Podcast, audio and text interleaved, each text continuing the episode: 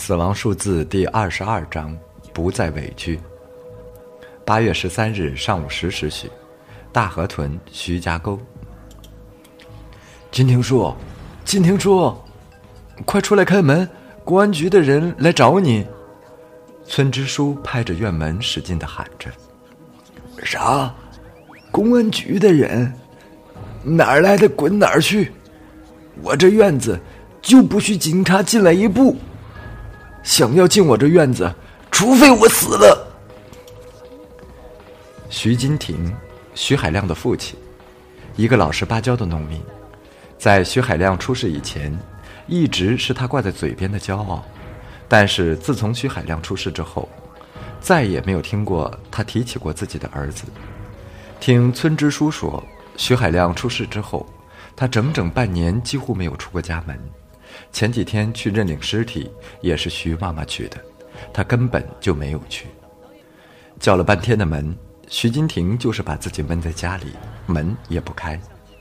村支书看了看肖小白和两位民警，无奈的摇了摇头：“哎，我这个金亭叔啊，是一个有名的匠金，别人都叫他犟驴。他打定的主意啊，谁劝都是没用的。算了，我看是没戏了。”肖小白想了想，说：“呃，那我来吧。徐大爷，我是市公安局刑警队的，我来主要是关于你儿子徐海亮的事情来的。我没有儿子，你给我滚！不许在我面前提这个名字。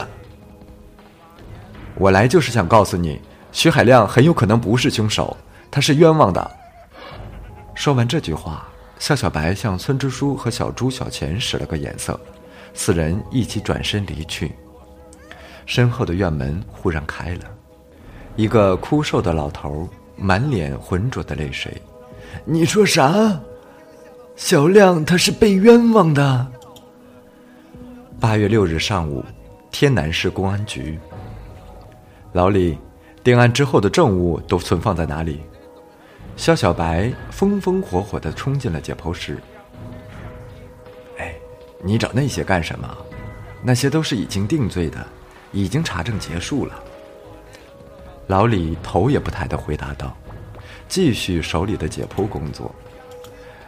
来看看，这儿有一个因为钝物击打头部造成淤血而死亡的尸体，你要不要见识一下？哎，快说，那些东西都在哪里？就在证物室那间封存的证物间啊！哎，你真不看啊？话还没说完，肖小白就已经冲出解剖室的房门。哎，真奇怪了，这小子平时最喜欢跟我一起看解剖了，今天怎么转性了？摇了摇头，老李有一些不解，又继续开始自己的解剖工作。政务封存室里，肖小白正在弯腰寻找着一百五十三目三二二案，哎，就是他。肖小白将封存的证物拿到了政务室的办公桌上，一边填写政务查看记录，一边打开证物箱，将一个个放在塑料证物袋中的证物拿出来放在桌子上。尖刀一把，带有血污，为厨房剔骨刀，属于犯罪嫌疑人家厨房刀具一套中的一把。刀身血污经 DNA 检验，属于两名死者所有。刀柄带有犯罪嫌疑人的指纹和女死者的指纹，血衣两件，尼龙夹克一件，棉质休闲裤一条，上溅满血迹。经 DNA 检验，血迹属于两名死者所有。夹克上发现有犯罪嫌疑人所有的头发和头屑，经 DNA 检验属于犯罪嫌疑人无误。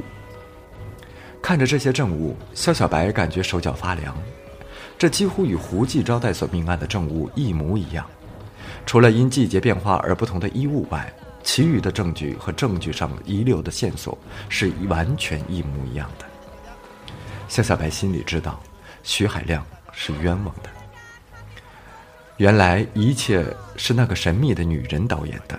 两年前，这个女人用一种高超的犯案手法，杀死了徐海亮的妻子和他妻子的情夫。通过证物的造假，将证物的指向引导向徐海亮，并成功的瞒过了当时负责此案的韩队长，使徐海亮蒙受不白之冤，并判处死缓两年。两年后的今天，他再一次用同样的犯案手法杀死了许建军的妻子和他妻子的情夫。这一次，韩队长意识到自己当年犯的错误。韩队长是一个高傲的完美主义者，他的自尊使他无法在面对胡记招待所的案子时说出自己当时办过的相同的案子。他只是隐隐的感觉案子的不对，但是却在心底不敢相信这样的事实。在北城区鸿福小区，当民警抓获许建军时，并从小区内找到尖刀和血衣时，韩队长已经可以完全确认了自己犯下的错误。所以当时急匆匆的要赶回局里，就是想找到当年的证物和卷宗，想挽回自己的错误。在路上停车加油时，他给当时负责审讯的民警打电话，就是不希望悲剧再次重演。但是因为一路上精神恍惚，所以他在开车时没有看到十字路口的红绿灯，与从另一侧开来的卡车相撞，老王不幸遇难。在医院里。韩队长曾经想申请再次审查这个案子，也是出于自尊，也许是因为老王死亡的愧疚，他并没有说出真相。当那天他看到徐海亮被执行死刑的新闻，他一下子无法承受了。在他看来，老王的死、两名死者的冤情，还有徐海亮的死亡，都是他一手造成的。趁着妻子不注意，他爬上了医院的楼顶。也许在楼顶的时候，他已经后悔了。他想重新回去查明两个案子，但是因为妻子的突然出现，让他觉得无法面对，决然跳下。在他死亡前的一刻，他看到了肖小白，这个刚刚进入警队的年轻小伙子。也许是不想对方再次被蒙骗，也许是想让对方帮着自己找出真相，他留下了当年那个案子的总卷宗编号，那是他的第一个案子。肖小白警号的最后四位数字与这四个数字一样，这只是一个巧合，但是这个巧合却让肖小白承受了来自他人的误解和怀疑。想明白了这一切，肖小白忽然有一种想落泪的感觉。压抑了自己那么多天的东西，今天终于真相大白了。虽然凶手还没有抓住，但是他却再也不是一个虚幻的影子。总有一天，他会在阳光下曝光，被绳之以法。八月十三日中午，徐家沟河套地里的一个新坟前，坟前燃着大堆的火纸和冥币。徐老汉蹲在纸堆前，一边哭一边跟儿子说着话：“肖哥，他不是从来没管过自己儿子的丧事吗？怎么会知道在这里？”小钱悄悄地凑到肖小白的耳边问道。你懂什么？老人家一定是在夜里偷偷跑来的，哭过。不知道是过了多久，老人站起身来，拉着肖小白的手说：“跟城里那个队长的媳妇儿说，我不怪他男人，人都死了，还有什么好怪的？